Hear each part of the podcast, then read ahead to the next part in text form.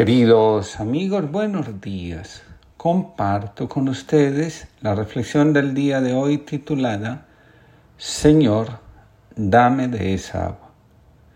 En el encuentro con la samaritana, Jesús dice, si conocieras el don de Dios y quién es el que te habla, dirías, Señor, dame de esa agua viva. La mujer va al pozo cada día a sacar agua porque siempre espera algo mejor de ella. La insatisfacción nos hace esperar siempre que haya algo mejor en nosotros y para nosotros. Vivimos bajo el efecto de la ilusión de una vida mejor. Cuando los padres han depositado sobre nosotros muchas expectativas, está bien hacerlo porque muestra la confianza que tienen en nosotros, podemos caer prisioneros del afán de creer que la gente solo ama y valora a quien cumple sus expectativas. No siempre estamos a la altura de, los, de lo que los demás esperan de nosotros.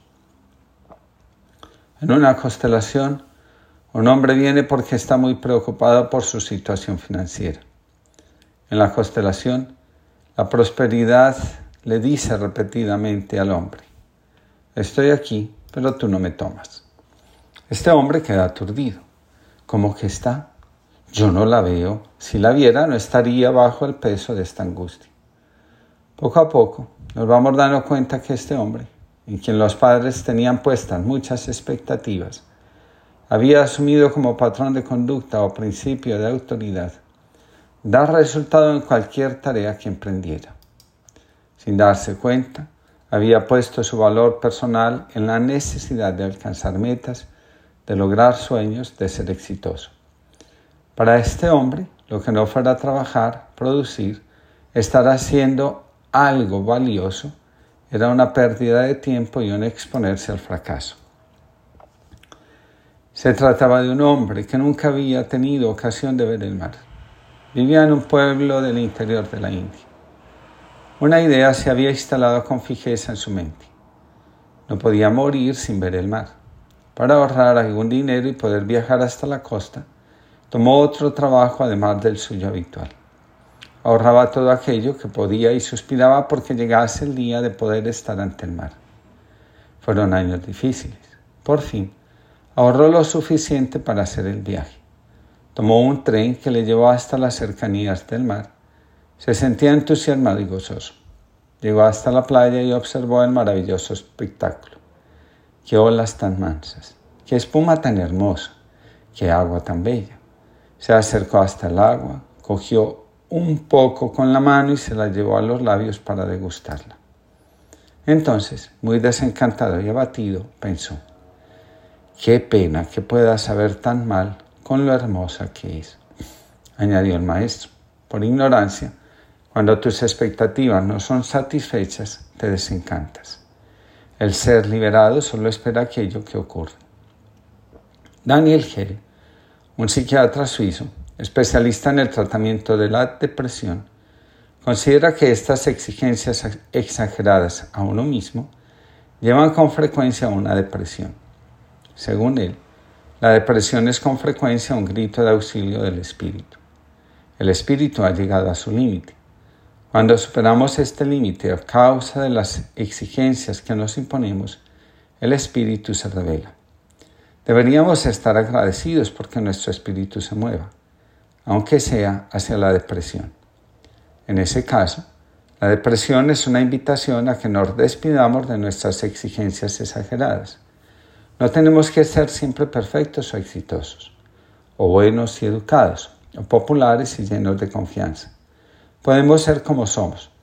Cuando nos permitimos ser como somos, nos encontramos en consonancia con nosotros mismos y estamos satisfechos con nuestra vida. El conocimiento es la puerta de entrada de la vida espiritual. Podemos caer en la obsesión por conocernos. Obrando de esta forma, evitamos entregarnos. A veces, el afán de conocernos hace que nos llenemos de expectativas sobre nosotros mismos y que tomemos como anhelo superar todo aquello que nos parece imperfecto en nosotros. Recordemos que somos la suma de fortaleza y debilidad, de luz y oscuridad. Somos todo. Escribe Ansel Grun.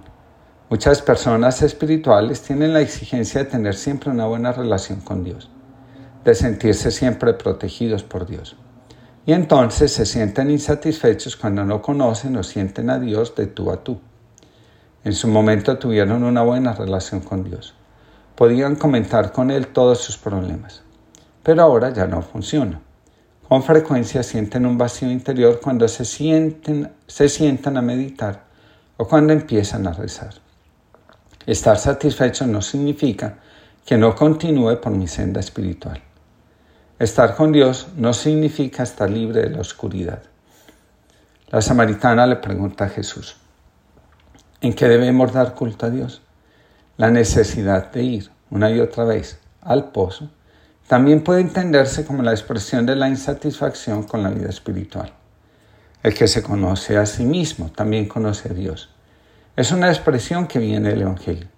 Muchas personas se preguntan, ¿por qué si he trabajado tanto en mí, sigo experimentando la ausencia de Dios? ¿Por qué sigo sintiendo que el vacío llena mi existencia? ¿Por qué sigo experimentando tanta debilidad frente a lo que intoxica mi alma? La vida espiritual nunca es una vida llena de resultados. Medir la profundidad de la vida espiritual por el bienestar emocional, económico y social que se alcanza es una aproximación a la superficialidad. No hay que confundir la espiritualidad con el narcisismo tan de moda hoy. De nuevo, Ansel Grun Ortiz. La insatisfacción con la vida espiritual se convierte con frecuencia en una insatisfacción con Dios. He rezado mucho para que Dios me ayude, para que Dios me quite el miedo y cure mi enfermedad, pero no ha ocurrido nada. Muchas personas le imponen exigencias a Dios como si tuviera que actuar inmediatamente ante cualquier petición. Solo están satisfechas con Dios cuando cumplen sus deseos. En el trasfondo de esto se encuentra una imagen de Dios muy curiosa. Debe ser el Padre amante que siempre hace lo que me va bien. Pero esta imagen de Dios la rebajo a mi nivel humano. Dios está más allá de cualquier imagen. Es el misterio absoluto, ante el que me presento con un profundo respeto. Solo cuando me abro a este Dios inabarcable, le puedo decir que sí y dejar de depositar en Él mis exigencias. La satisfacción del alma se alcanza cuando somos capaces de decir, Padre, haz de mí lo que quieras, sea lo que sea, te doy las gracias. El agradecimiento es la señal inequívoca de que estamos satisfechos con la vida. También un buen signo el deseo, del deseo de llevar una vida modesta, sin presunciones, sin vanidad, centrada en ser coherentes con lo que somos, con nuestra identidad. La satisfacción revela que alcanzamos la paz en el interior. Lo que antes nos agobiaba, ahora pasa casi desapercibido ante nuestra atención y ante nuestra mirada. Una persona insatisfecha está constantemente reclamando, reprochando, aislándose, lo más doloroso, haciéndose daño de muchas formas. La satisfacción nos acerca a Dios, a quien podemos reconocer sin prejuicios como la fuente de nuestra verdadera alegría. Recordemos que al decir Dios, no hacemos referencia a una idea o creencia religiosa, sino al verdadero y auténtico fundamento de nuestra existencia. Solo en Dios puede el alma encontrarse satisfecho. A ti, Señor, levanto mi alma, en ti espero. Indícame tus caminos, Señor, enséñame tus sendas. Abre en mi vida caminos de bien, de justicia y libertad. Que las sendas de mi vida sean de esperanza, servicio e igualdad. Guíame en tu verdad, enséñame. Espera tú también en mí y sal a mi encuentro, que camino por este mundo. Tú que eres bueno, perdona aquello que hice mal o que pude hacer mejor. Tenme piedad cuando me veas solo y triste y ensancha este pequeño corazón.